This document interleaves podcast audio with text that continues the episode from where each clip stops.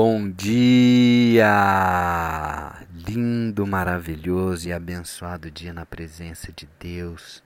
Estamos no dia 513 do projeto Bíblia para Iniciantes, ainda no capítulo 12 de João, logo depois que Jesus começa a falar sobre morte. Né?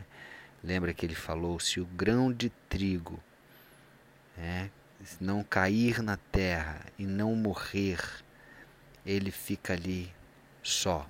Ele é apenas um grão de trigo. Mas se ele morrer, ele vai produzir muito fruto. E ele já estava falando aí da sua morte. A morte de Jesus que produz fruto para as nossas vidas. É, quantas vidas, quantos frutos vieram dessa morte de Jesus, o sangue derramado naquela, naquela cruz em favor de todos nós. Amém? Então ele continua aqui no versículo 27, falando um pouquinho disso também. Vamos até o versículo 36 do capítulo 12 de João. Amém? Então ele continua falando assim: Agora está angustiada a minha alma Perceba, perceba aqui que Jesus está demonstrando a natureza humana dele, né? a natureza de homem. Ele fala: está angustiada a minha alma. Ele está sendo transparente ali para os discípulos dele. Ele está abrindo ali os sentimentos dele para os discípulos. E ele fala: Que direi eu? Pai, salva-me desta hora. Mas precisamente com este propósito vim para esta hora. Então ele já sabia que por mais que o desafio era grande, que por mais que ele já soubesse de toda a humilhação, de todo o sofrimento, de toda a dor que ele passaria, ele veio para isso. Né? Ele veio para isso. E ele continua, fala: Pai, glorifica o teu nome. É, percebe que ele fala para o Pai, para Deus glorificar o nome dele, o nome de Deus. Então veio uma voz do céu e disse: Eu já o glorifiquei e ainda o glorificarei. Ele fala para Jesus: Eu já glorifiquei o meu nome e ainda o glorifiquei ainda mais através de quem? De Jesus. Através deste filho amado. É, Jesus, olha que interessante.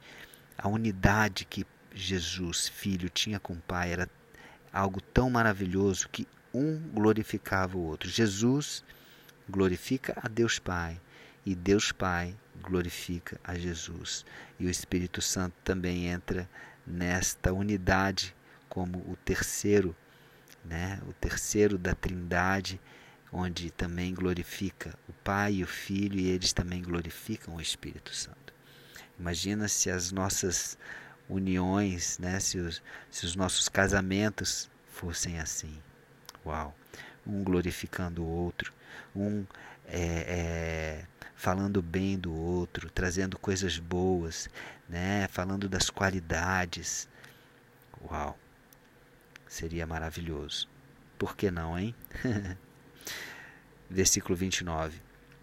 A multidão, pois, que ali estava, tendo ouvido a voz, dizia ter havido um trovão. Então, a voz que veio do céu, falando: Eu já glorifiquei e ainda o glorificarei, foi ouvida pela multidão que dizia que dizia que era um trovão. Outros também diziam: Foi um anjo que lhe falou, um anjo que falou, falou a Jesus. É, imagino que uma voz poderosa e grossa vindo do céu e eles uns achavam que era um trovão, outros achavam que era um anjo falando para Jesus. Então explicou Jesus: Não foi por mim que veio essa voz, e sim por vossa causa. Chegou o momento de ser julgado este mundo, e agora o seu príncipe será expulso.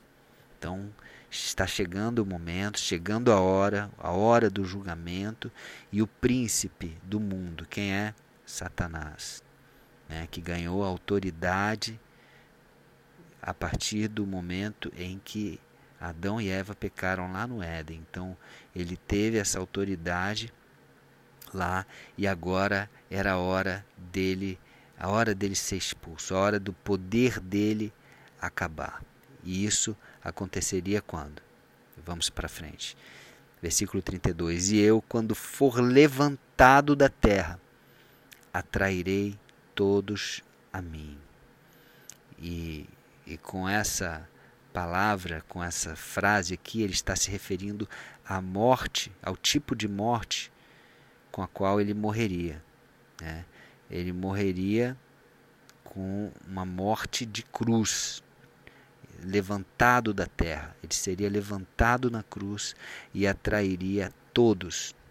Quando ele fala todos, ele já está aqui sendo bem claro que não são só mais, não são apenas os judeus, né, o povo que Deus escolheu para é, glorificar a Deus, né, que escolheu para ser luz e trazer outros né, para o conhecimento de Deus. Não, ele está falando aqui de todos mesmo, não apenas os judeus.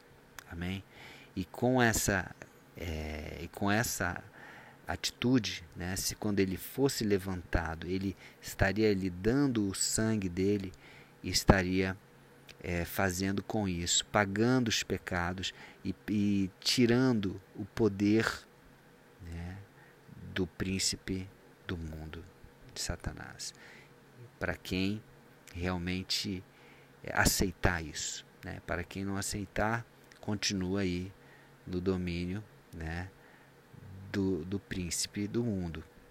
Aí, quando ele fala, e agora o príncipe do mundo será expulso, é desafiador para mim e para você, para nós, entendermos a questão do tempo quando é falado por Jesus. Né? Jesus na cruz falou para aquele para aquele ladrão: Hoje mesmo estará comigo no paraíso. E a gente sabe que Jesus demorou três dias para ressuscitar. Ele, ele não estava no paraíso durante aqueles três dias, né? muito pelo contrário, ele foi né, é, nas profundezas da terra e, e resgatar é, pessoas que, que estavam ali né, sob, o, sob a legalidade o domínio de Satanás. Né? Então, quando Jesus fala de tempo, é desafiador para nós entendermos.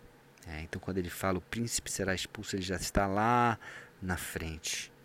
Lá na frente, lá em Apocalipse, lá no dia do julgamento mesmo, onde ele será ali lançado no lago de fogo eterno. Amém? Bom, então ele fala sobre isso, ele fala sobre a forma com que ele iria morrer, ele fala que ele vai atrair a todos com a questão da, da crucificação dele. E, e ele continua replicando: replicou-lhe, pois, a multidão. Nós temos ouvido da lei que o Cristo permanece para sempre. Como dizes tu ser necessário que o filho do homem seja levantado?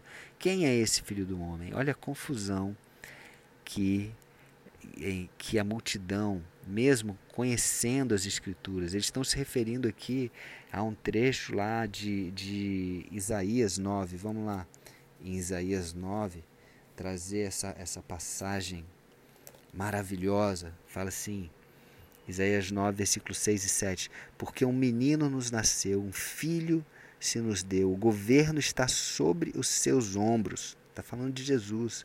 O seu nome será maravilhoso conselheiro Deus forte, Pai da eternidade, Príncipe da paz. Está falando de Jesus. E ele continua né, falando, e, e só para encurtar aqui, ele fala desde agora e para sempre.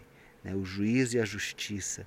Então eles falam aqui, poxa, a lei diz que o Cristo ele vai permanecer para sempre. E, e, e você está falando, Jesus, sobre que o filho do homem vai ser levantado, e eles sabiam esse termo, né? Ser levantado era ser crucificado. Então, como, como que é isso? Né? Que, e quem é esse filho do homem que você tanto fala? Então, Jesus ele não falava totalmente claro, porque muitas coisas iriam ser reveladas após a, ressur a ressurreição dele. Que aí ele iria fazer, ele abrir a, a, a mente para as pessoas entenderem as Escrituras, né, sabendo né, que tudo aquilo que ele passou, né, morte de cruz, inclusive a entrada num jumentinho, né, é, um, pouco, um pouco antes aqui, ainda no capítulo 12 de João, ele entrando num jumentinho, tudo, a morte de cruz, a ressurreição no terceiro dia, tudo estava escrito, tudo estava ali revelado nas Escrituras, mas eles não entendiam. Né? Eles liam, mas não entendiam. E Jesus iria revelar tudo um pouquinho mais à frente, nos 40 dias onde ele esteve após a sua ressurreição com os discípulos, com os outros que foram testemunhas e depois através do próprio Espírito Santo que ele enviou né, no, no dia de Pentecostes, 50 dias após a ressurreição dele. Amém? É, e ele continua falando, versículo 35: Respondeu-lhes Jesus: Ainda por um pouco a luz está convosco. Quem é a luz? É Ele, Jesus. Lembra que no capítulo 8 do livro desse mesmo livro de João, versículo 12 diz: Ele diz: Eu sou a luz do mundo. Ele está se referindo a ele mesmo. Ainda por um pouco a luz está convosco. Eu, a luz do mundo, estou convosco. Andai enquanto tendes a luz, para que as trevas não vos apanhem. E quem anda nas trevas não sabe para onde vai. Se você não tem Jesus, você está nas trevas, figurativamente falando. Espiritualmente falando, você está andando nas trevas e você não sabe para onde vai. Amém? E versículo 36 para a gente fechar. Enquanto tendes a luz, crede na luz, para que vos torneis filhos da luz. Jesus disse essas, essas coisas e, retirando-se, ocultou-se deles. Amém. Então, que eu e você sejamos filhos da luz, que eu e você possamos andar com a luz, com Jesus, e possamos é, saber para onde nós vamos, porque Ele é o caminho.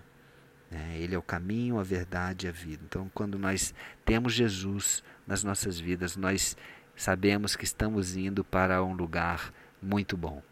E esse lugar é pertinho de Deus, no paraíso, né? quando nós podemos estar eternamente num lugar onde nem olhos viram e nem ouvidos ouviram e nem penetrou em coração humano, na nova Jerusalém. Nós sabemos para onde estamos indo, mas quem está nas trevas não. Acha que está indo para um lugar, mas está indo para outro. Não sabem o quão ruim é este lugar para onde eles estão indo. Então vamos estar com Jesus, vamos estar com a luz, vamos continuar, permanecer neste caminho. Amém? Um beijo no coração e até o próximo dia do projeto.